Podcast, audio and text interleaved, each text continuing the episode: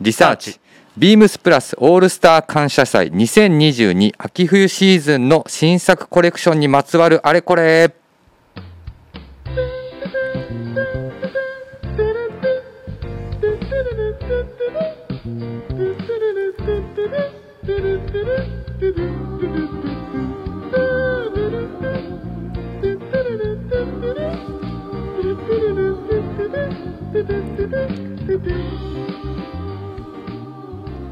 こんばんはみぞです、こんばんは、サミュエル金子です。えーこの時間ははい、ついに、まあ、スペシャルウィーク感満載のそうですね。今回もゲストにまあ僕らがお邪魔してると言いますか、お邪魔させていただいてますね。はい、あの今回は、えっと、収録ではありますが、えっと、今ですね、えっと、デザイナー様の、まあ、事務所と言いますかねはい、事務所に出張プラジオではい、機材持ち込んで本当にこれまたあの対面にいらっしゃるんですけどはい。変な緊張を煽りながら あのやらせてもらってますが、まあはい。ついに、まあ、どっかのタイミングで出てほしいよね出てもらいたいよねって話をしながら、本当ですね。はいあの急に一人もう一人ね一緒にいつもはい。展示会にお邪魔してた、まあ、山の神ねビームスの山の神が急遽いなくなっちゃって。はい、絶対一緒に出るはずにしてたじゃんっていうところだったのに。それ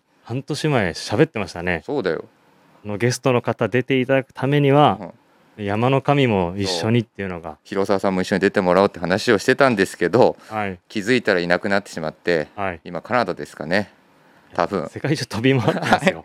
っていうところで えっと早速ですねちょっとはい。ゲストの方をお呼びしたいと思います、えっ、とリサーチ代表の小林節松さんです。よろしくお願いしお願ますいします。こんばんは。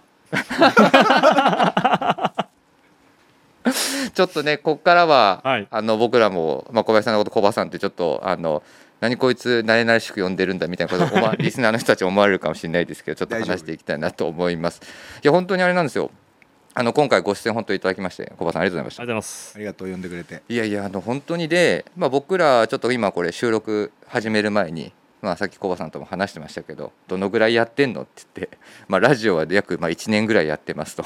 ですごいよね。でその中で本当にいろんなデザイナーさん参加していただいててビームスプラスにあのまつわる方々が。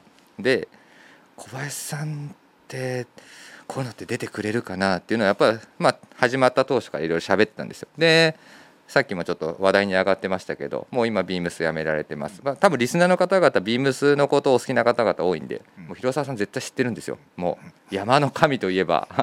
山の神。まあ僕らのニックネームは山の神っていう愛称で呼んでるんですけどじゃあ広沢さんだったら一緒に小林さん誘ってもらえるかなって言ってたところはい、ね。そうですね。急に。広沢がは先にいなくなり。はい。い、だっていつも今までも、まあ、毎シーズン毎シーズンねコバさんたちと別注をはい。ものづくりを、あのインラインはピックアップさせてもらってますけど別注やることもあればないこともあって。ででも毎回やる時には最近はもう確実にうん。広沢さんも一緒にそうですね。やってくれてたので、はい。まあ、今回はねこんなこのコレクションとかまさに広沢さんもいればね。そうですね。なんかもっともう一角二角ぐらいはい。ややこしいコレクションになってたかもしれないんですけど。半年前に、うん。あの広沢さんに「小林さんってラジオとか出てくれますかね?」って自分聞いたら「うーん小林さん話上手だから出てくれると思うよ」っ て言って言ってましたけどね。その時はあの広沢さんも「お願いします」って。言ったら「うんいいよ」言ってた？あ言ってましたよ。半年前。はい。ただ絶対もう半年前にねやめるの絶対決まってまし決またよね。ってただろ。それは。はい、はい。ちょっとねあの多分広沢さんのことみんな本当に知ってるんで僕もだって聞いてびっくりしてはい、小林さんとか喋ったんすか?」って聞いたら「いやまだまだ話してない」って言うから。で、まあ、タイミング的に展示があるんで小林さんに話したら「らしいね」まだ俺もちゃんと聞いてないんだよね」とかって話で、そうですよね。はい、っていうところでして、はいちょっと今今日はですねじゃあその広沢さん抜きでね。はい、抜きであのやりたいなと思います。でなぜねリスナーの方々はじゃあここにマウンテンリサーチの、まあ、リサーチ代表小林節馬さんが登場してるかともなるとじゃあやはり別注があるんだねということなのそうでですねちょっと別注の話とかをもろもろあの盛り込みながらはいあの進めていきいければなと、はい、思ってます。えー、ビームスプラスオールスター感謝祭2022秋シーズン新作コレクションにまつわるあれこれ、えーゲストは、えーリサーチ代表小林節正さんです。この番組は変わっていくスタイル変わらないサウンドオールナイトビームスプラス supported by Shure 音声配信を気軽にもっと楽しくスタンド FM リサーチ以上各社のご協力でビームスプラスのラジオ局プラジオがお送りします。はいというところでこんな感じでラジオやってます。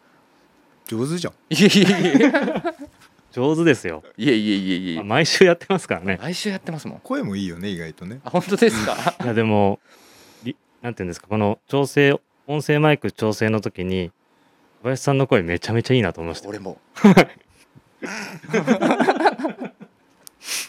小林さんちなみにラジオをよく聞きますか？えー、っ小林さんバイとねクか。はい。バイクか。そうああのライフスタイねルが車ほとんど乗らないから、はい。えっと正直あんまりラジオ聞かないんだよね。ああなるほど。そうですよね。バイ若い頃はほらあのなんだっけあの米軍放送。出た。あ FEL FM あのこれ番組表の時間差どうなるのかな？すいません。あの先週、うん。すいません。あのそうですね。番組表あの通りで聞くとちょっと何とも言えないんであれなんですけど、えっと、収録以降お邪魔したところうん。あの P から始まるところですね、はい、の、えっと、お王さんと話をしててであの「ラジオ聞きますか?」って聞いたらまあその全くアメリカ米軍放送うん FM うん。うん。あの話になりました、まあ王さんはそうだね。王さんは間違いなく米軍放送を聞いてたと思うよ。FEN は。でも、まあ、僕らが今年今、まあ、大体ビームスプラスのメンバーって40代前後がゴロゴロしてる感じなんですよ。うん。でもちろんまあ僕らでビームスプラス今20もう少ししたら25周年とかになるタイミングなので、どんどんどんどん先代の方々はやっぱりまあうちの言うバイスプレジデントのケイシーなんかもうん。もう678か、そうですね。だからもう完全にアメリカにかなり影響を受けた世代なので、まあ、こういうラジオの話になると間違いなくアメリカ米軍放送の話は FEN の話になるよね。なりますね。そね。でそこでやっぱり流行りの音楽というか、うん。あのアメリカ人が、まあ、軍人の方々にかけてるラジオじゃないですか。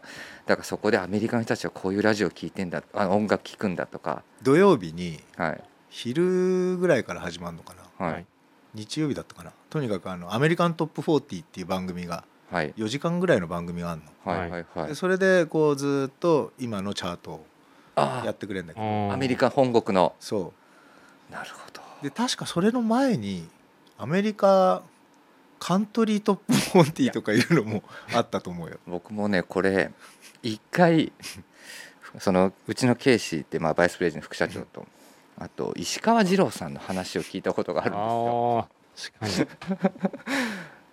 でその時にもうえっとまあもちろんそのメジャーの40とうん。あとカントリーミュージック、はいはい。あとジャンルによって分かれてたんですそうよね。そうそうなの。話してますしたね。そうそうそうはい。カントリーは結構いいんだよ。いや実力派の人ばっかだからさ歌歌歌う人も。あーでもねちょっと急にいろいろ飛びはしますけど、僕小林さん小林さんのイメージってカントリー音楽のあんまりイメージないんで。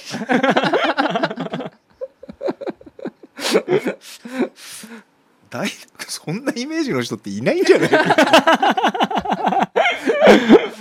いやなんかねそうですね。あのもちろんすごく大自然のはい。ものづくりだったりとか、バックボーン背景にしながらあれやられてるんですけどただ小林さんのイメージって僕音楽のジャンルってあのもう少しもうね話していただくとハードはい、ハード系なものがどうしてもイメージ的には強いんで その時聞いてた時期って何歳ぐらいとかなんですか？FEN FEN 聞いてたのは中,、えー、と中学校高校？ああその当時ってみんなやっぱりあれですか？洋服好きなやつらとか音楽好きなやつらはみんなやっぱ聞いてるんですか？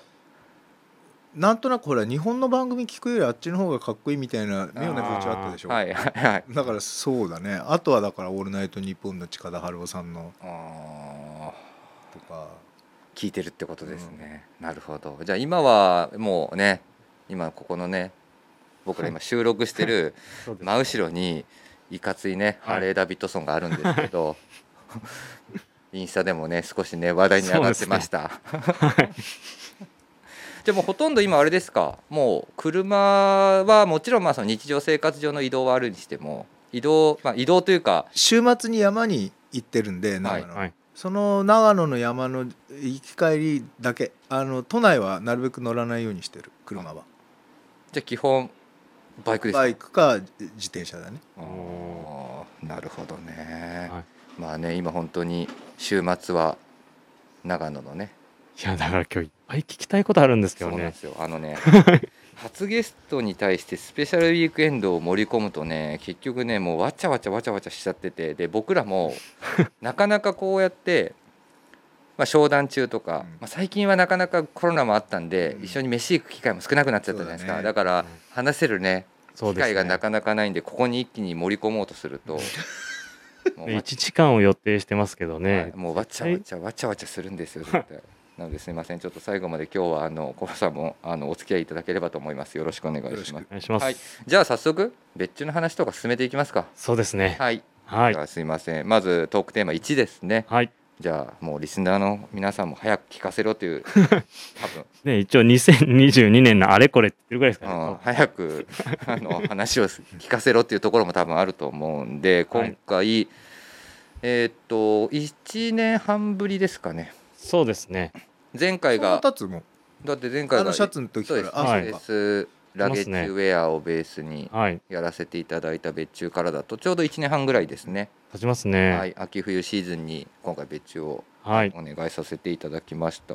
サミレさんお願いします。はい、はい。いや今回はやはりまああのー小林さんのところにやっぱり作ってもらうにはみたいなところでいろいろストーリーを考えさせて、まあ、あのプレゼンシートをうんうん持ってかせていただいたんですけど、まあアノラックと、まあ、このスポーツシャツを、えー小林さんにお願いしたっていうまあ別注ですね。コバさん俺のも好しきな二大愛はい二大アイテムですよね。もう。そう。綿のあのラックと 綿のスポーツシャツ。いやなんかいつものその小林さんのスタイルだったりとか、まあ出されてるものを見てるとやっぱりこの、あのーストーリーを考えたらぱりマウンテンリサーチに別注するのが、まあ、ビームスプラスとしてはやっぱり一番いいなって見てみたいっていうところだったんで、うん。ありがとはい。いや本当にあのラックのシリーズは本当に年代によってはマウンテンリサーチから出されてるモデルで人によっては何年のこのモデルが好きとか。結構小あ林さん。やってるからねあのラックしかも小林さんって。結構同じモデルを立て続けのシーズンで継続しないじゃないですか。うんそうそう。ちょこっとね。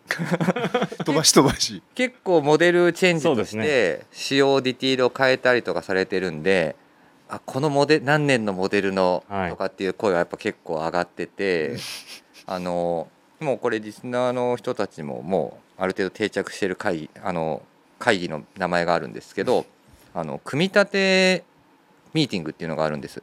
うん。僕らお店の。うんビームスプラスの中でうん。半年に一度、うん。まあ、僕らオフィスのメンバーとうん。お店のメンバーとうん。はたまた関西からは出張できたりとかしてうん。で日本全国のビームスプラススタッフからあの企画書を募るんですよ。でじゃあいろんなブランドさんに例えばなどこどこのブランドでこういう別注してほしいですっていうのを A4 のペラとかで送ってきててでその中で、まあ、毎回いろんな別注の話をしたりとかしていく中でこういうマウンテンリサーチを今回ガンとはい。上げさせてもらってでみんなで揉むんですよ。うん。いいね。別注アイデア応募応募集ねはい、であの言い方あれなんですけどまあ立場上コバさん僕らのことある程度理解されてるじゃないですか、うん。あのビームスプラスのディレクターやっててバイヤーやってるあの僕らが吸って出すじゃないですか、うんそれ通らないんですよ。そういう会議なんですよ。出しても反対されるんですよ。そうですね。どういうとこ反対されるの？例えばいやそれはちょっとコンセプトとして甘いんじゃないかとか。いいね本当に。まあ僕らの年代と僕らよりもう少し下の年代もいるし僕らより上の世代もいるんですよ。でいろんな角度からでもビームスプラスのことを好きだったりアメリカのことだったりいろんな背景を好きなメンバーが集まっているのがまあ僕らビームスプラスみたいなもんなんでそこに対してでもこれだとさってコバさんのところに投げるんだったらこのテーマよりもうちょっとこっち側のテーマ強くした方がいいんじゃないかとか。一発で決める決まることがまずないです。あないっす。そはい。絶対ないですね。うでもそれだけ揉まれたアイデア持ってきてくれてるのにいつも俺がなんか適当なちゃちゃ入れながら違う方向にしちゃっていやいやいやいや。いやいや大丈夫。全然ですよ。はい。ただ僕らもやっぱりなんか持っていく時にここでもだからまあ一人が出したアイデアに対して、うん。だから今回だと金子が出したアイデアに対していろんな話が加わっていくんで結構肉付けどんどんどんどんされていくっていうのがまあ一ついいいいことかなっていう気はするんですよ。なのでそういうちょっと会議の中から揉まれて、まあ、企画書を出させてもらってるんですけど。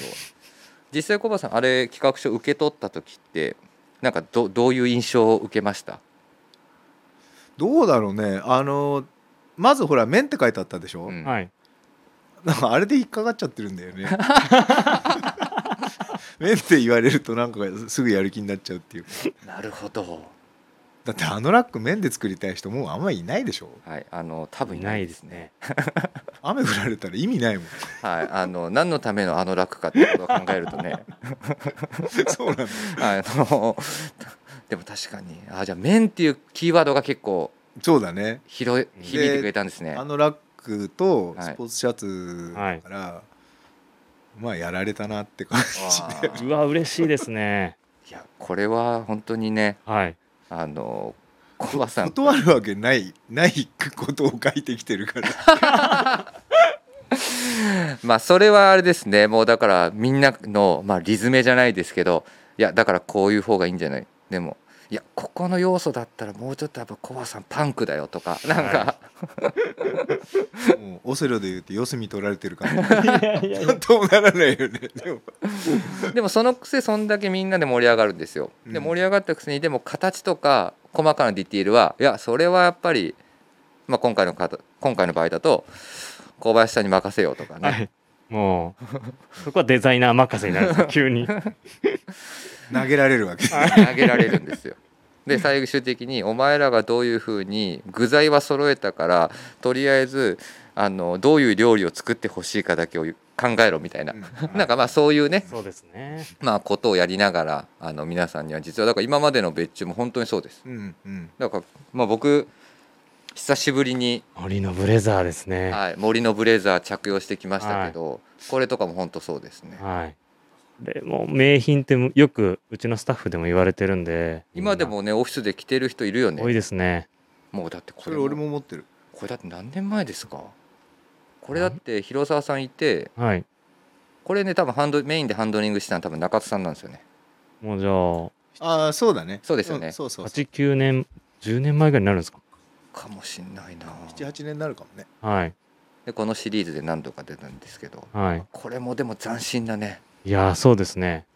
もう買いましたもんもう。ね。家にまだあります。フィッシングベストと、まあ、ブレザーと言いながらはい。靴付きのこのペンドルトン型のようなスーパースタージャケットをベースにくっつけてる、このモデルは本当に出た時はの本当センセーショナルはもうお店のメンバーお客さんよりやっぱお店のメンバーが衝撃を受けてましたね。でもそれもあれだよ。あの俺は自分で線引くっていうかそのデザインしないからあの元ネタがあるんだよ。あこのタイプも。あの P 社の王さんが持ってる ハンティングジャケットがあってでそれはあのパッと見普通のハンティングジャケットなんだけど、うんうんうんうん。中にベストがついてるの。ああもしかしてあのあれか。本に載ってましたね。そうあれだ。の本に載ってるやつ。確かあれだ。であれ彼が着るより俺が着た方がベストサイズなの。はにはいそういうことででそれを彼の前で何度も着てるんだけど、いはい。なかなかこう首を縦に いや本当にねすごい俺はあのベストフィットだと思うあのサイズが。なるほど。で本に載ってるやつだ。はい。手に入らないからイライラして自分で転換してこういう ものをやってみました。いやでもこのアイディアもね本当にまあ、ブレ僕らが投げたブレザーに対して、はい。このリアクションで返してもらえるっていうのは、まあ、全くの多分予想外は本当予想外でした。うーん。だから組み立て社のはい王さんいて、い、ていいるからこその。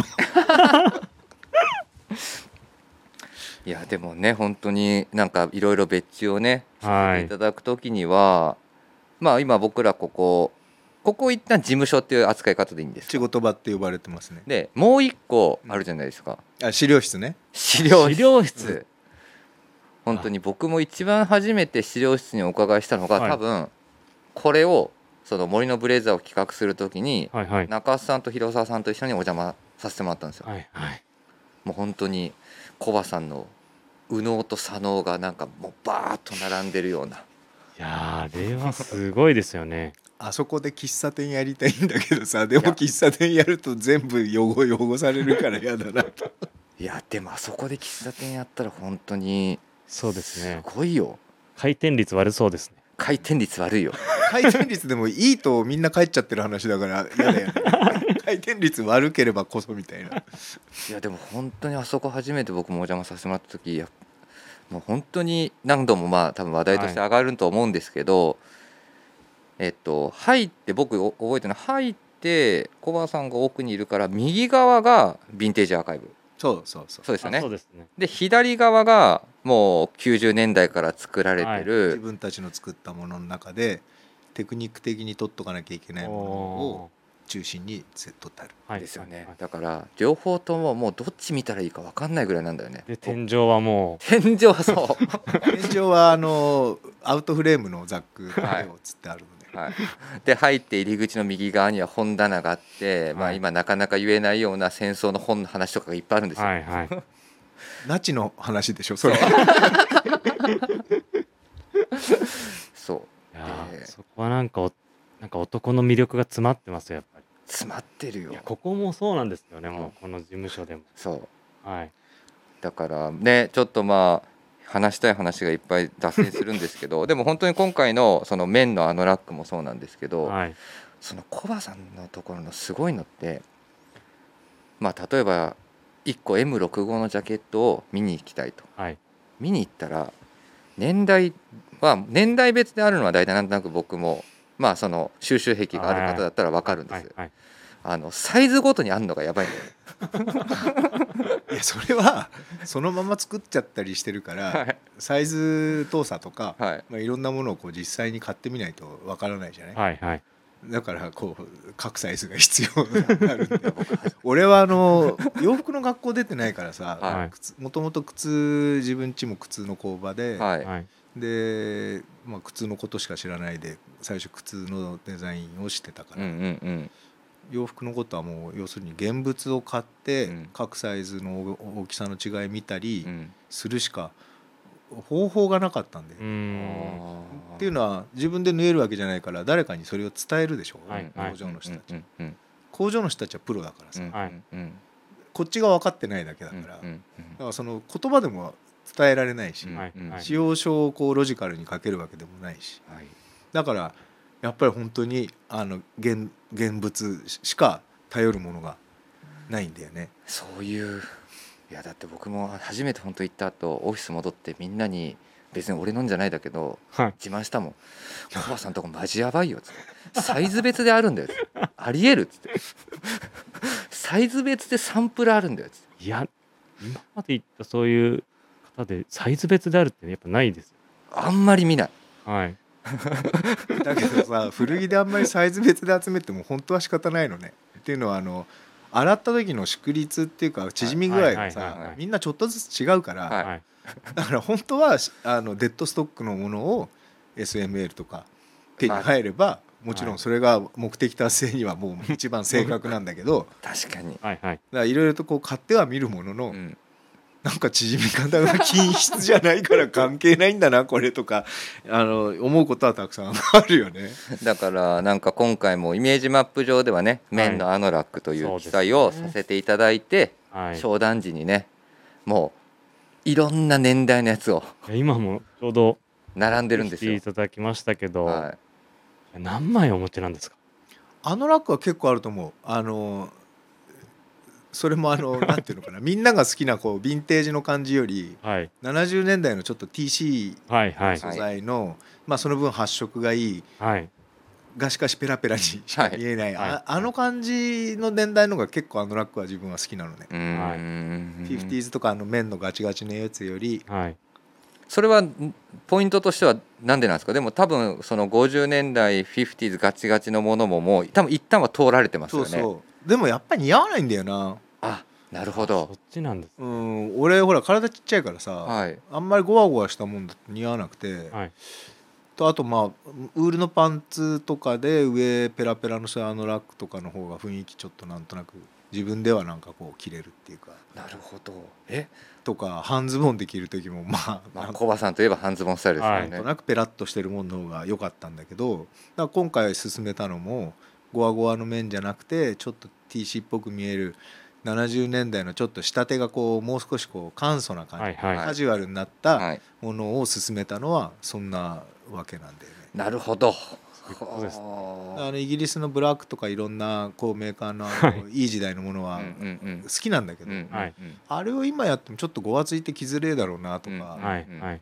なんかそんなこと思って。なるほど確かにそこの部分ってやっぱ50年代のああいうよりクラシカルでヘリテージなもののものとはやっぱその着用環境がもうかなりやっぱり違ったわけじゃないですか。違うよな。で縫製の処理とか、ううんんそういうのもやっぱりそのライトに作れないとうんでもやっぱりそのさっき言っていただいたその70年代のものとかっていうのはよりライフスタイルが広がったうん中でのうん。選ぶチョイスなのでよりファッションとしても着やすくなるということですよね。だから。基本どんどんこう素材もお大きさもカジュアルになっていくからさ、うんうんうん。セブンティーズのものはなかなかいいよね。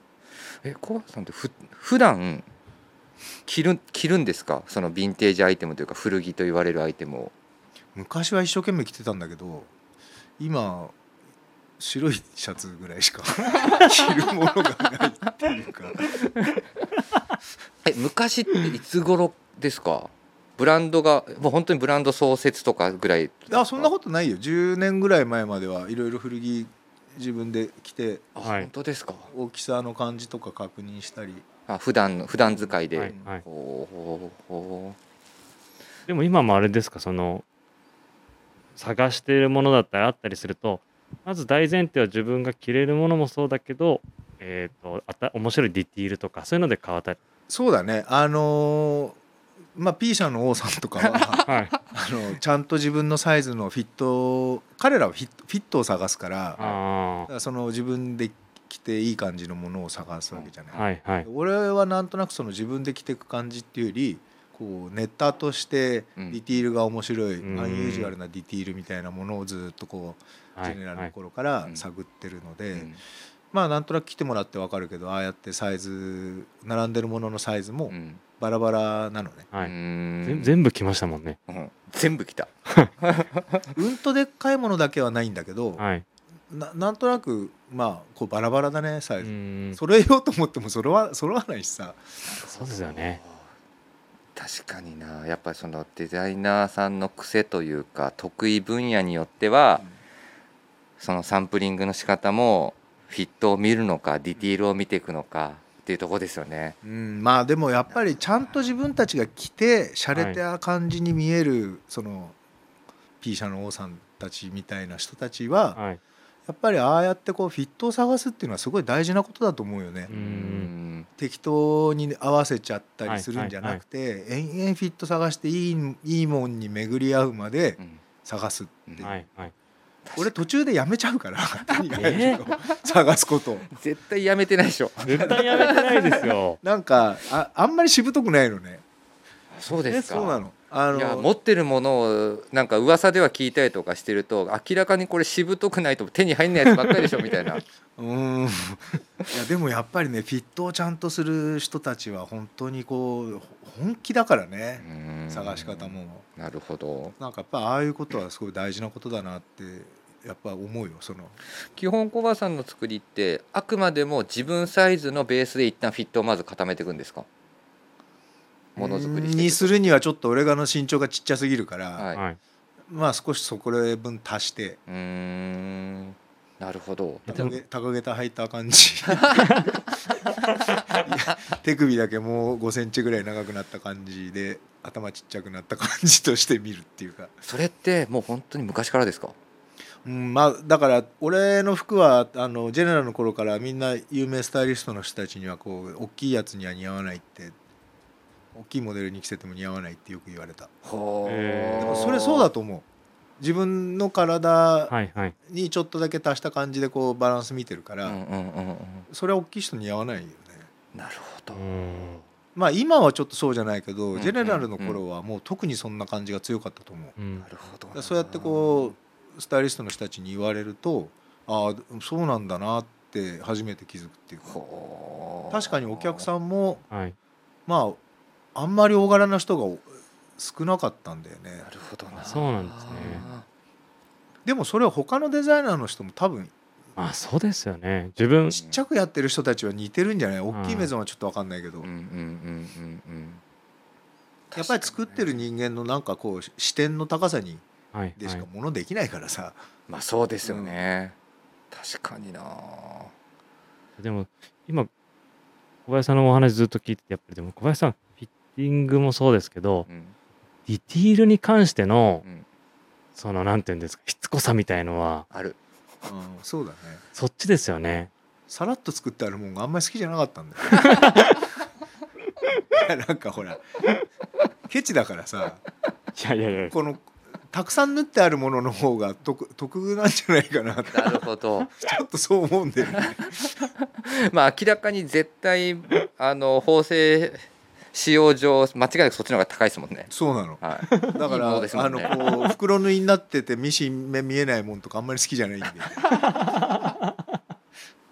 シングルステッチよりちょっとこうよよ寄せたダブルステッチの方が好きだし。はいはい。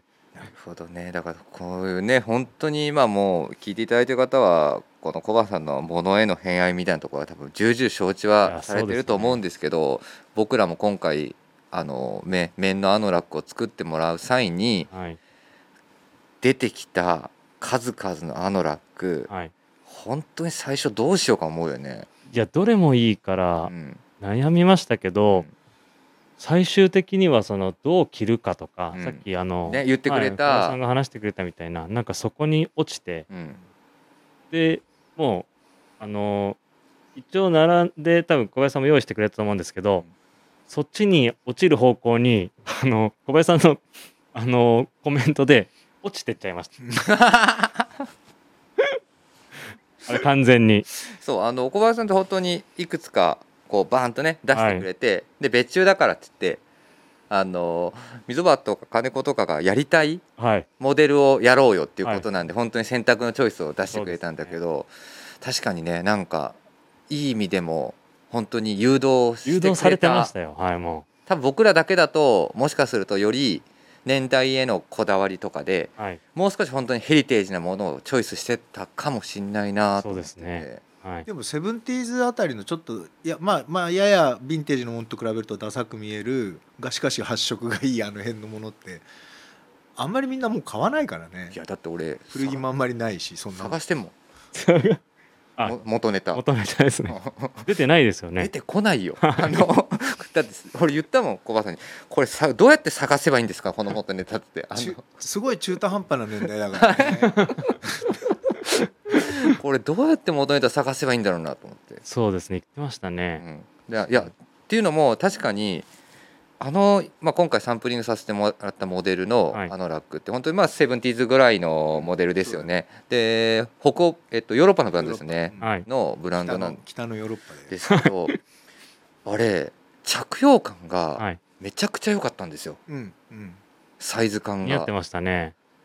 だからもうこれどうやって探せばいいんだろうっつってちょっとあの一旦別注そっちのけで コバさんにこれどうやって探せばいいんですかっていうのを真剣に聞いて思い出あります。でも綿のあのラックこそほらさっき言ったように別に雨に強いわけじゃないし、うん。はい。うんでどっか喫茶店入った時にすぐ脱げるわけでもないし、はい。ややっこしいじゃない、うんややこしい、だから着た時のバランスぐらいは良くないと。そうですよね、うんわざわざこれ着んのにちょっとここがなっていうのはちょっとナンセンスなものづくりですよね。ちょっと走って地下鉄に乗った時はもう最悪なことになはいるしね。なんでこれ着ていたんだろうって思いますもんね。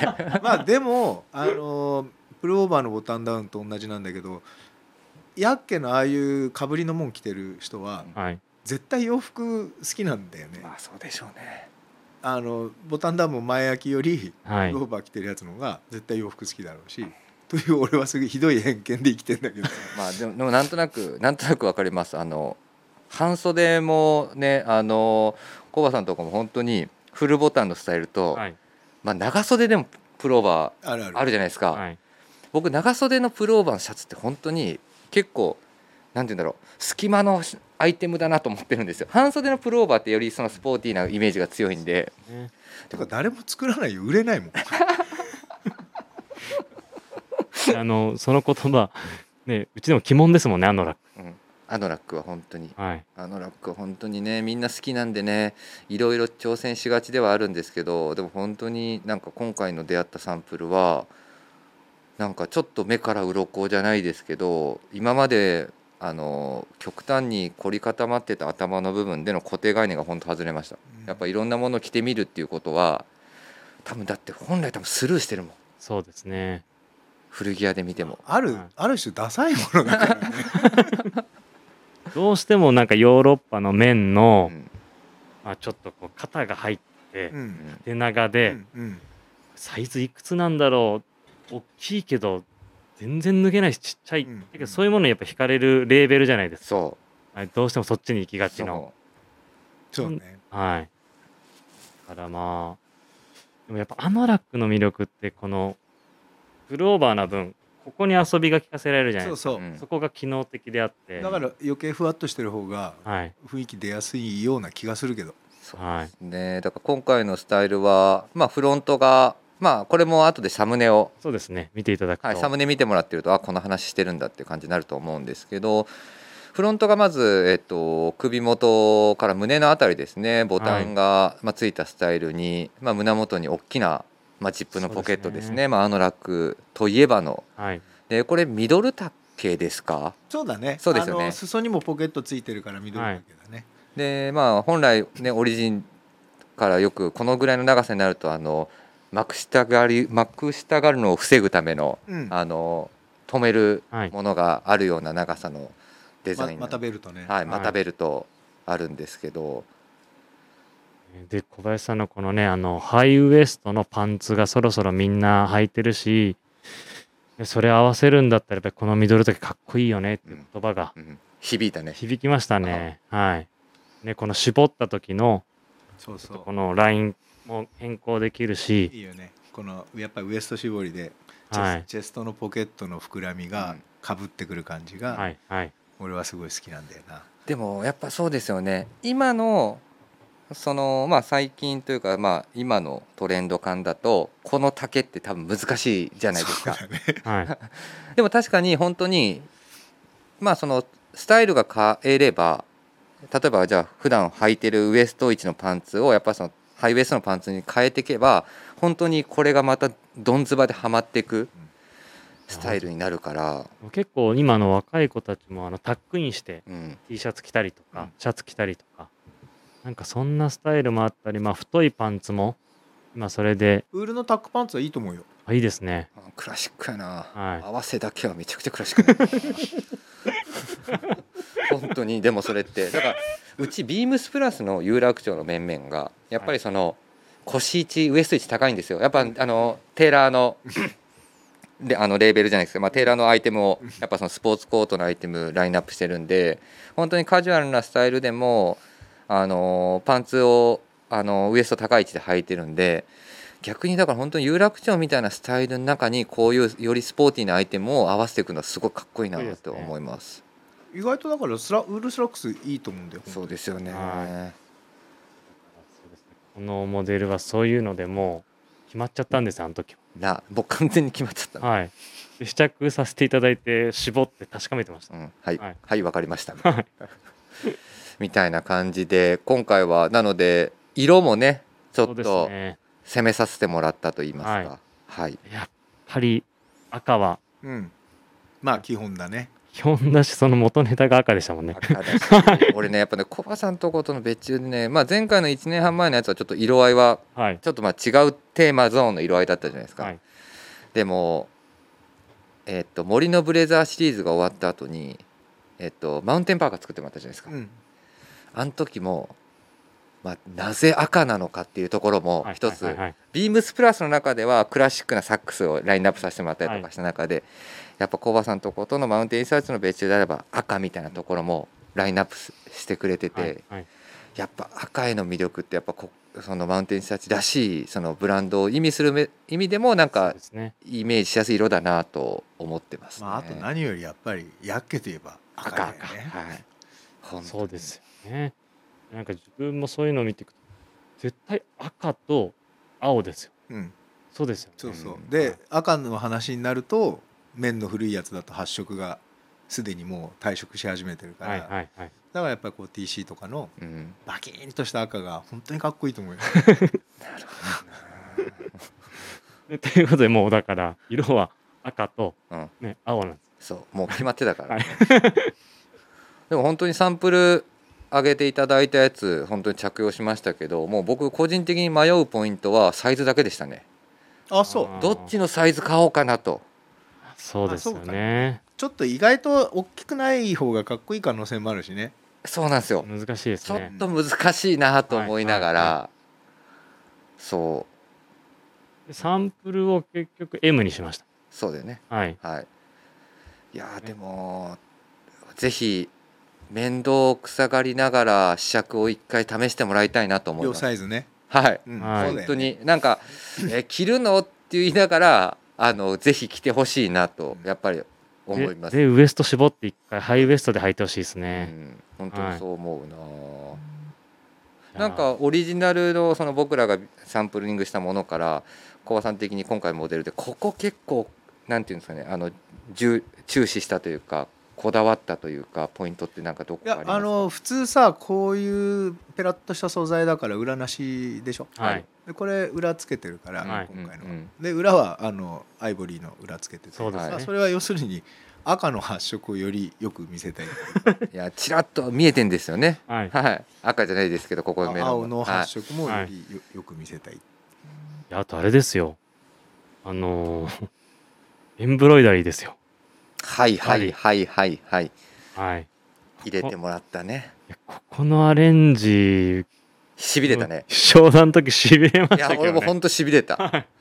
いやここでどういう風なアレンジ入れてもらおうかって話してたんですよ結局、はい。でまあもちろんそのアイコンになってる今動物アイコンあるじゃないですか。そこはなんとなくハマればいいなって気はしたんですけど、はい。あこれですかみたいな、そうですね。最初は色のコンビネーションとかそうですね。はい、なんとなく違うマークつけたりとかちょっとそっちから寄りつこうとしてたんだよね、はい。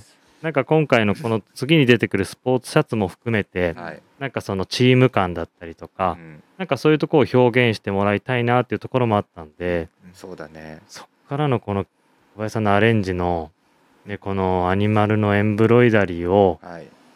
この大きさでもりっとみなたいなところは非常に今回のあの別注の推し？推しというか、そうだね。はい、ストーリーのなんか肉付けになってますね。うん。はい、そうですね。もうでも小林さんもこれもうすぐにそのアレンジはこうだったらみたいなってのがあったんですか？あのねジャージジャージジャージじゃねえや。こういうあのいわゆるあの綿のスポーツシャツに、はい。う ん大きく動物刺繍入れたいのはちょっとアイデアとしてはもうあったのね。あそうなんですへえだけどほらもうおあの俺展示会ごときっちりきっちりこう早く仕事がもう今できなくて、ずるずるずるずるやってたらなんとなくうちのラインにもこうは入るきっかけをなくし、うんうんはい。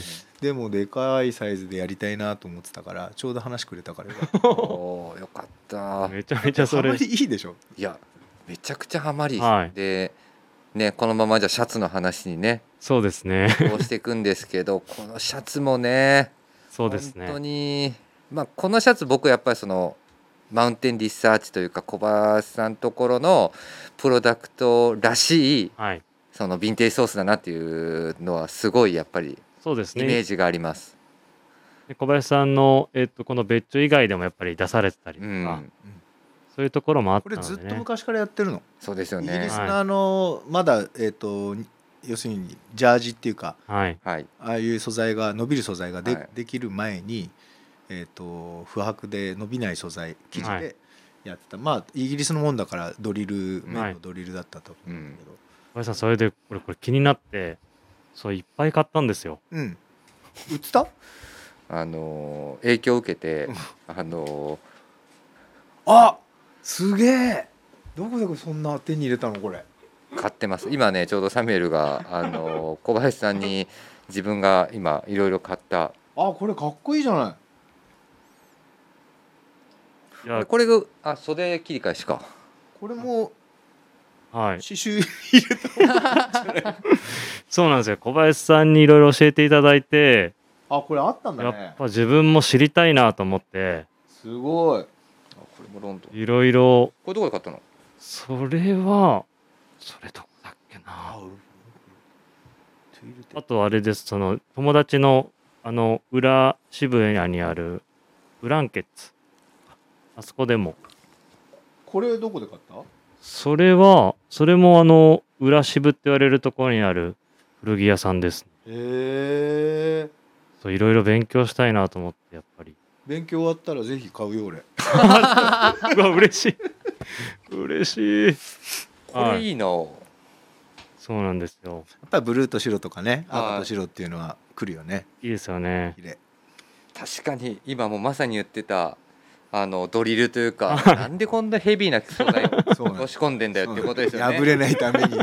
熱い熱いと思うよスポーツしたらそれで。なんでこんなこんな素材をっていうのね。そうですよね。でもまあ僕らまあこれをね古いものも見させてもらった中で、はい。でも古くはないはずなんだけどあのこの一番まあベースにさせてもらった、これはやっぱりちょっとこれもなんて言うんだろう。やっぱ見方としてはい。ちょっと目から鱗だったなっていう感じでしたね。元ネタはねはああのハゲットの、はい。えっとスポーツシャツなんだけど、はえっと多分さっき言ったように不白伸びない生地の時代のラガーシャツ、い、うん。はい。うんうんうん。だからすごいこう伸びない時代だから袖幅も太いし、はい。身幅もうん。広いし、で裾もきあの横に切れ上がって、はい。うんうんうん。まあ動きやすいデザインなんだろうけど。そうですよね。これもねサンこれプル衝撃的でしたね。いやこれも探したよね。はい。これもないですよね。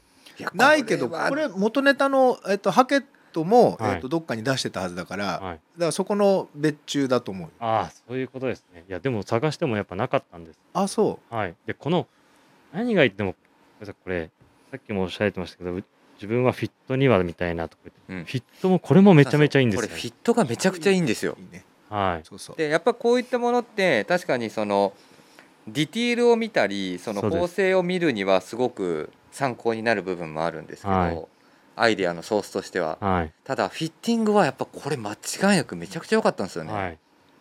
ちょっとテロッとしてる感じもねい。いはんだよね。これ新品だとまた全然違っちゃうから。い、いやまあ多分新品だったら本当に立た立ちはしないだろうけどこれ本当にいつ袖通すんだよってやつですね。そうですね。いや間違いないと思うそれ。はい。でもこれを本当にねなんか参考にさせてもらったっていうのはなんかその特徴はやっぱりちょっと少しだけやっぱりそのなんて言うんだろうね胸のところに低い位置のボタンの開きですかね。なんかそういったバランスもすごいいいし、まああとあのさっきヤッケの話もそうだけど、はい。うんわざとそのヴィンテージのがっちり塗ってあるこれよりう、ん。70年代のちょっとふわっと仕上げてある縫製のヤッケなんだけど、うん。このシャツも金子から見せてもらったこういう本当のあの古いやつだとうん。もうビシッと縫ってあるんだけどさ、はい。はい。全部コバステッチ入って、うん。はいこの元ネタにした方のスポーツシャツはコバステッチ入ってないパートもいくつかあって、はい。まあだからそれはあのライダースの袖の先にコバステッチがないのと一緒で、うん。そこがこう膨らんだり折れたりしてくれてこうえっとなんていうのエッジが肌に当たらないように。ということなんだよね。だからこう綺麗にがっちり縫ってあるのとのも好きだけどこうなんか抜き加減がいいっていうかうん。はい正直ここ揉めたもんね。ちょっと、はい、やっとこれ小林さん話いただいたの。休みの日に小林さんから直接連絡いただいて「金子どうかな?」って来て「いや それだったらもう俺もそっちの方がいいな」ね。はい。連絡いただいてすごい嬉しくて、うん。そういうことかと思って、すぐほらちゃんとがっちり縫っちゃおうとするんだけど、はい、抜きどこあった方がいいんだよね。多分。それ言われて俺そのあの連絡いただいた時に何も言えなかったです。ライダースの話とか。いや確かに抜きどころというかね、はい。もライダースのあの革の袖先だってちょっと縫っててもらいたくなるじゃない、うはいはい。あれ縫ってない方が絶対いいのよ本当に。おそうですよね。この手首が返った時はに当た当たりが柔らかくなるから。なるほど。なんかそれはすごいいいよね。こう着てるとなんていうの教えられるっていうか、うん。それはやっぱり本当にいいね小林さんの経験とうん。リサーチと遊びが効いてて、そうだから多分ねこれ何も知らずにはい。店頭で並んでる人たちには別になんなんていうこんなこんな熱く喋る話じゃないわけじゃないですか。うん。あの別にそこが縫われてようが縫われてなかろうが。ただ僕ら今回やっぱりその、ね、サンプル見させてもらった上での縫製の話を聞いて、はい。ね、でこれはこうだったんだっていうところで、サンプル上げてもらった時に最初僕らもすごい迷ったんで多分 あの金子と小葉さんとかでやり取りしてもらったんですけどでもそれがあったからこそよりやっぱ愛着を持って見れるというか。そうですねそうだね。はい。ね。そのまあ抜きどころというかね。ところですよもいやー確かになまあこれも今回はちょっと色を、う色そうですね。はい、あの明るい色をやらせてもらってますけども、はい。そうね。これはあのインナーっていうかシャツだから、うん。真っ赤のイメージはなくて、うん。まあ、イギリスっぽいバーガンディと、はい。ネイビー、うん。ネイビーでもまあちょっと明るめの方がいいなと思った。んで、うん。ちょっとブルーそうだね。ブルーだね。はい、こあのとグリーン。グリーンですね。グリーン欲しいなこのシャツのでも色の並びはいいような気がするけどね。はい。あいいですねい。いな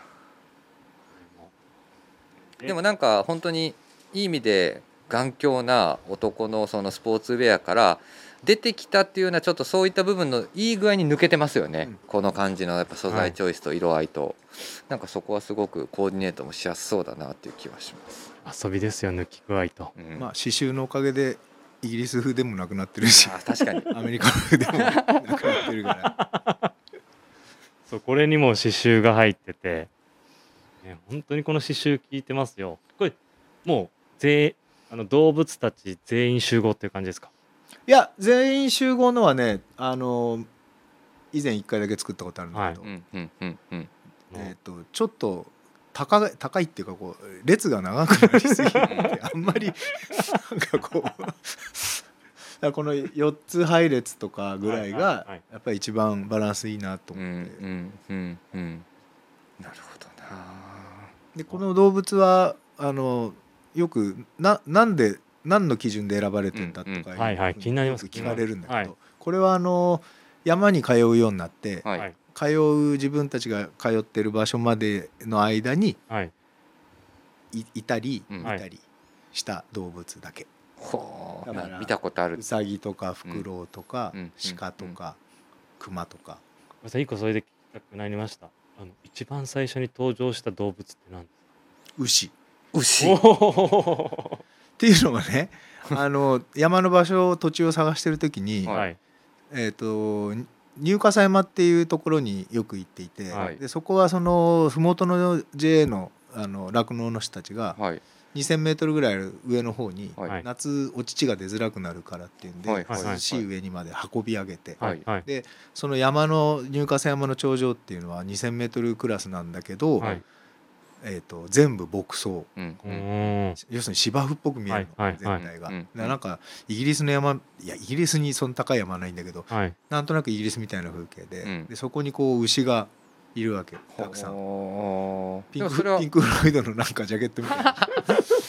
ちなみにちょっとまああのそういった話になったんで一件レターが来てまして質問ですねラジオネームプラスの横乗り好きといえば僕ですさんですえっ、とこれもうすでに、まあ、その道志村のキャンプ場の話をちょっと入れてるんですけど、普段道志村周辺でキャンプをすることがあり数回水源の森にも遊びに行かせていただきました。また昨年のイベントも遊びに行きましたと,、ありがとうございます、はい。えー、と実際にまあこれもそうですね。キャンプ場だったり山そういったところに触れるようになって仕事や私生活で変化があれば教えてくださいという。昔からす昔からそういうもうライフスタイルだったんですか？小葉さん。いやいやそんなことないよ。あの子供の頃だけなのね山にいたのは、はい。えっ、とし幼稚園の頃から高校の途中ぐらいまでかな、うん毎年山行ってて、はいはい。でそれはあの母方の父あのおじいちゃんが鉄砲撃ちだったんで、うん。鉄砲撃ちをする時のこの飯場っていうか基地みたいなところ、はいはい。でそこに行かされてたの。あの当時ほら高度成長期で浅草の靴工場はみんな忙しかったから、はい。まあ面倒くせえから実家に送っとけみたいな感じだった。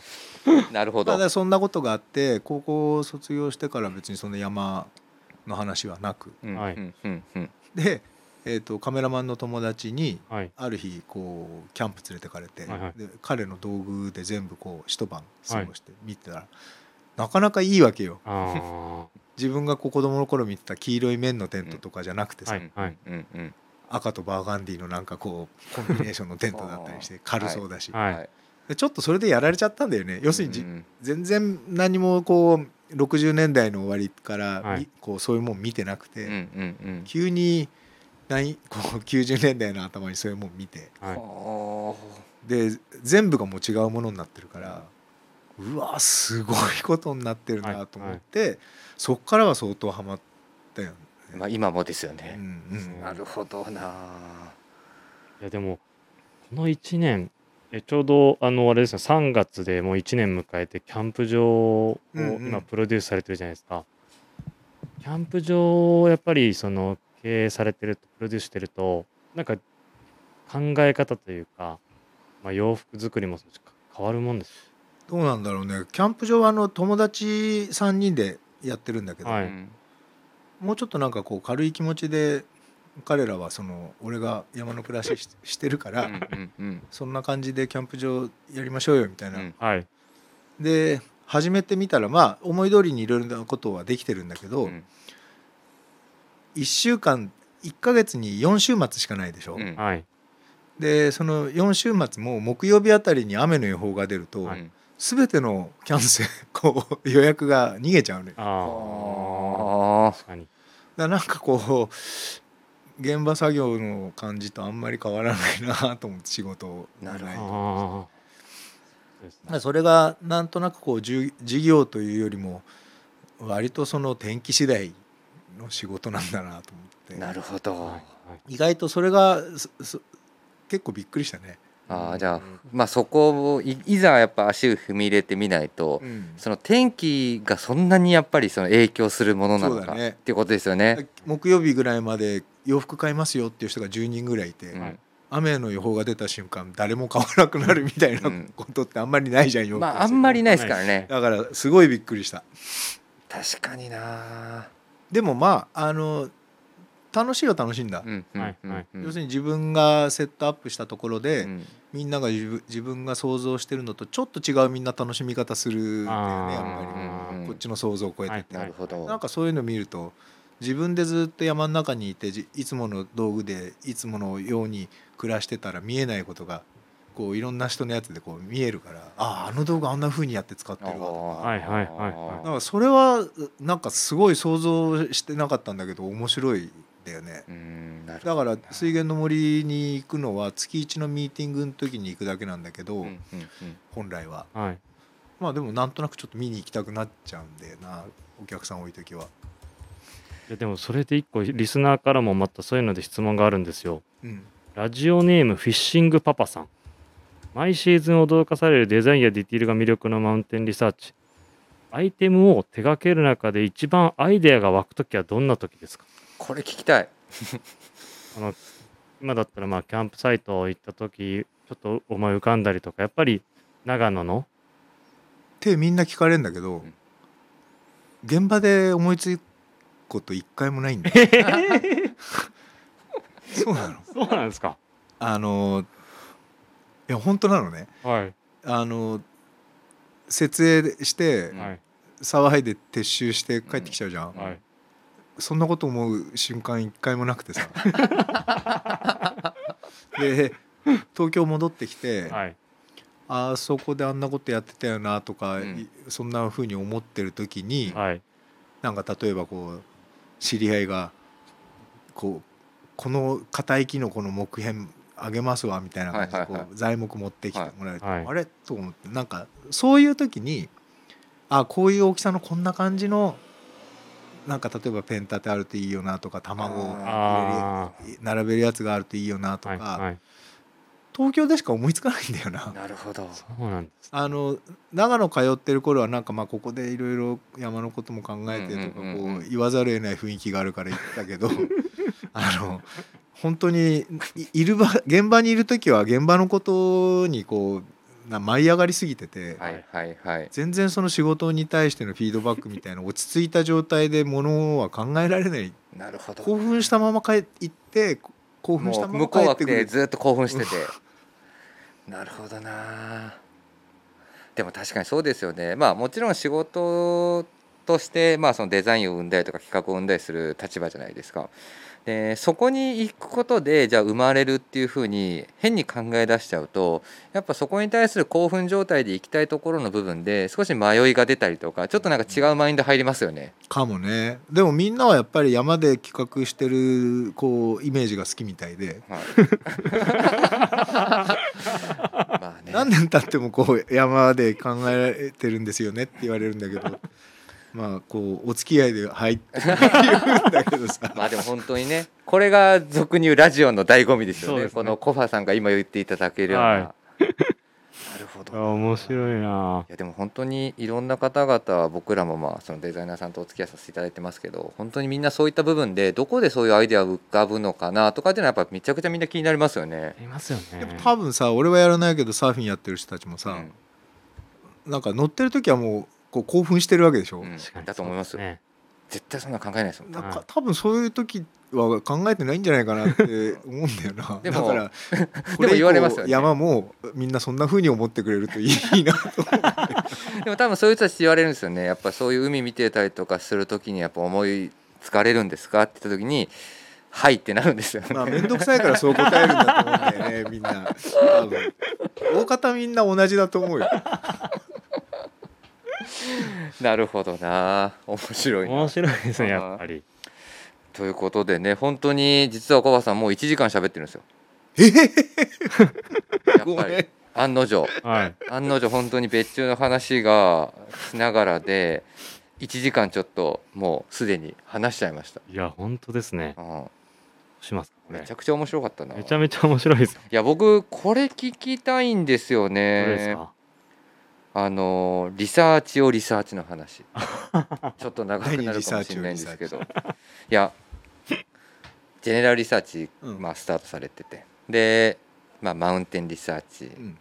あり。うん。で今はちょっと休止してるリサーチいっぱいあるじゃないですか、うんまあ、ナバルリサーチもそうだし、あとはそのハンティングジャケットリサーチ、そういったリサーチの中でやっぱちょっとこういうそのなぜそういうタイミングでこういうリサーチをスタートさせようとかっていう経緯があったりとか、うんあと今まだお伺いできないかもしれないですけどなんかそういったリサーチ活動を今も続けてるものがあるのかみたいなところはちょっと聞いてみたいなと思う。そうですね。ね。ナーバルははい。ジェネラル辞めてマウンテン始めて、はい。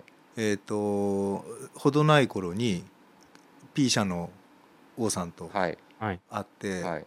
すごいこう本当にこうなんていうのこう急に交流が密になったか。ら、はいはい。うーん。なんかまあただこう飲んで遊んでるだけじゃなくてうん。一回彼が持ってるその豊富な引き出しのところから海軍のとこだけに焦点当ててうん。やってみたい、であとそのアメリカ海軍のあのこうものすごい濃い黒黒に近いようなあのネイビーの。はい。ネイビーとシャンブレーのあのうん。ブルーと、はい。それから白いパンツとか、うん。要するにその3色だけうんはいはいの世界でコレクションっていうかこう1個展示会ができたら、うん。その展示会の棚の様子はかっこいいだろうなって思ってで豊富にいろんなこうネタもあるし、がしかしその海軍のものはなかなかこうつまびらかになってない部うん。分のやつうんもと。っていうなんかまあちょっと楽園に見えたんで、うん。そこで遊びたいなと思ってやったのね、なるほどな、ハンティングはあのコロナの西君とはいまあ、ハンティングジャケットリサーチはね本当にビームスプラスの原宿でもやってもらったよね。イベントやらせてもらって。ああいまだに俺も2着3着ぐらいつけたんいでやーだってあれは結構本当にあでもリファレンスブックとかも彼西君が持ってるものとはい。自分のものを合わせて撮影させてもらって、ーうん。でサントラップっていう高円寺の,、うん。はいあのお店の人たちにも手伝ってもらって、うんあのああいうリファレンスブック作れたのはすごい面白いないや良かったですよね、うん。あれやっぱりあれ見返してあこれだ！って言ってねはい。本載ってるやあつだ。りますよね、あれはすごい面白かったよ。だから、はい。うん。あの勉強会みたいなもんだからさリサーチっていうか。そうそうそうありすぎだって今だとちょうどまたホースブランケットリサーチもそうあるし。やらせていただいてて。いいよねホースブランケットね、いやだから本当に何て言うんだろう僕らとしても一体、まあ、ハンティングジャケットリサーチのタイミングは本当にイベントも一緒にやらせてもらったじゃないですか。だから本当にねああいうお店のメンバーとか話をしていく中でなんかこういうリサーチやってもらおうよとかやってみ、ねなんかそういうところはやっぱすごく、気になってます。うん、なんか僕らもお客さんもスタッフも含めやっぱ一個のものに対してちょっと突き詰めていく変態癖があるレーベルなんで、なんかそういうところはすごく、ん。なんかその親和性を感じると言いうんますか、うんうんうん。はい。なんかそこはすごく思うところですね。そうですね。そうだな。なんかちなみにこここういうところ掘ってみたいなとかなんか今掘り中のところとかってあるんですか？今さあの何年か前からやったんだけど、はい。あのライディングはいはいはいはいのはいはい。オートバイの、はい。はいまあっていうはか自分が着るための服を本当にちゃんとやってて、はいあのまあそれはオートバイに乗る時の革パン音だけをちょっと最初作り始めたんだけど、今それが一番面白いね。なるほどな。で意外とあのバイクウェアバイクに乗るためっていうところで区切ると、うんはい。あんまりこうナイロンとか石油系の素材に手を触れなくてもうん。成り立つ、うん。レインウェア以外は。うんうんうんうん例えばプラスチックのファスナーも使わずに済はいむとか、はいはいなんかちょっとそういうことがうん要素としてあるからレインウェアを除くけどあとはなんとなく天然素材でできるなっていうのが面白いとこかなって思う。うん。だってライディングリサーチはい。あのコバさんから言われるのがあのバイイングじゃなくて本当にバイク乗るやつ連れてきてほしいって言われるもんね。言われました。でえーと思って、一人そうなんですよ。プラスチームにうもん。いて、いやあれあれなんだよ。あのバイ例えばいあの革のライディングパンツをはい。探してる人にだったら別に誰でもいいんだけど、はい。あのオートバイ乗ってる人で探した方が早いだろうなと。ま あそうですよね。でもなんかやっぱそういう本当にターゲットをねぐっとそこに関してはやっぱりな。一応展示会あの招待してるんです。いや一緒に行けたら。見た見見ました？うん招待者で普段入んない人の名前が入ってたから。でもそれを今ちょ本当に一生懸命自分ではやってる。あのヘルタースケルターっていうジェネラルリサーチを始める前につけてた名前があって、そうですね。でそれはあの当時使ってる人がいたんで、はい。あのやめたんだけどまあバイクのチーム名だったら使えるなと思って。商標権は持ってんだけど バイクのチーム名として今復活させてこれでだからジェネラルスタートした時のところになんとなく自分ではこう振り出しに戻ったっていう。感じなんだよね。ちょうど僕ら来る前にちょっと話したんですけど、はい。えっとジェネラルリサーチスタートが90 94ですよね。だからもうあと2年とかで約30周周年年ですか。ああゴロッとやっとスタートラインに戻ってヘルタースケルターでできるなと思ってなるほどな、まあ、引き続き今30年間本当にリサーチし続けてる。そうですね。小葉さんらしい今のぐるっと回転してくるまた リサーチをするでも始まりはやっぱり自分のライフスタイル気になってるものっていうのが始まりですよね。あのねポイントはちっちゃくできることっていうのが利点ああのうんとちっちゃくもできるし、はい。ネイバルの時みたいにある色で限定することもできるし、はいはい。とにかくこう一個すごい狭い間口でできるっていうのがリサーチを別におのおの設ける利点かも。あ俺はだからそのあんまり集中力ないので そうなんですか？あの細かいあの間口の方が好きなの。なるほど、はいインラインでなんか長くこういろんなものをこう集中力高くやることが もうできない。なんかなんとなく今のあのやってるライディングウェアエキプメントはすごいこう自分の身の丈と集中力が上がってるねなるほどな。いやー。なんですごいこう真摯な気持ちで真面目に取り組んで。いや他の分のね今回のもね別注のやつもすごい真面目に取り組んでいただきましたけど、でも本当にこうそんなこんなでもう本当に1時間本当に過ぎてしまってそろそろ締めていきたいんですけど、はい。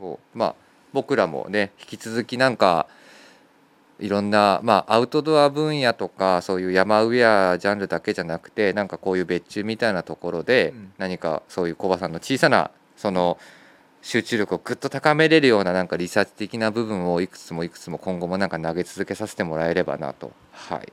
うんとちっちゃい間口だったらぜひお願いします。それもすごいあれだよね。なんかいいかもね。いやいいかもしれないですね。だってやっぱ別注ってやっぱ単品フォーカスのものがやっぱ今はやっぱ基本じゃないですか。だからそこに対しての一点に対してのグッっていうちょっと詰め方ははい。確かにね。トータルコレクションで見せるっていうこともすごく大事で分かりやすいんですけどただそいつだけが単品でいろんなところに派生していくっていう動きも必ずあるとは思うんで、決まりましたね。組み立て会議のやり方が。はい、もうはい。来週ね 組み立て会議控えてるから。それをねコバさんからこうやって言われたからっつって、はい。もっと絞ってもっと絞っ。もってと絞ろうっつって、うんとなろうな感じで、はい、もっともうマクロマクロにっつってね。みたいな感じで本当にあの進めていきね引き続きいつでも待ってます、はい、よろしくお願いしま。すすはい、じゃあちょっと締めに入りたいと思います。はい、はい、えーぜひラジオネームとともに話してほしいことや僕たちに聞きたいことあれば、えーたくさん送ってください。レターを送るというページからお便りをお送りいただけます。メールでも募集しております。メールアドレスはアルファベットですべて小文字。pp.hosobu.gmail.com pp 放送部と覚えていただければ良いと思います。ツイッターの公式アカウントもございます。こちらもすべて、えーアルファベットは小文字になります。アットマーク、ビームスアンダーバープラスアンダーバー、ハッシュタグプラジオをつけて番組の感想なんかをつぶやいていただければと思います。よろしくお願いいたします。よろしくお願いします。本当にね、まだまだ話せてない内容がね。たくさんあるので、はい。たまにあのこういう感じで持ち込んだりとかしても、あの出演いただいてもよろしいですか？ぜひどうぞありがとうございます。本当はね、はい水源の森のキャンプ場からやりたいよあ、そうですね。ね。あいいよそれで本当にみんなでね、なんかそういう方がなんか、後ろにずっと川の音がは聞こえてるんでいいねい、なんかそういうのもねいい、ですね。はい。この梅雨終わると多分ね、はい。夏らしい感じになってくるんで、なんかそういうことも。あセミがうるさそうだな それもいいですね、でも。あ でもなんかそういうことがなんかせっかくでしたら一緒にできればなと、ははいい思っております。はい、えっ、とマウンテンリサーチですね、リサーチ代表小林節正さんにえっ、とご出演いただきました。本日は本当にありがとうございましたどう。もありがとうございますはい、では引き続きえっ、とビームスプラススペシャルウィークエンドをお楽しみください。ありがとうございました。りがとうございました。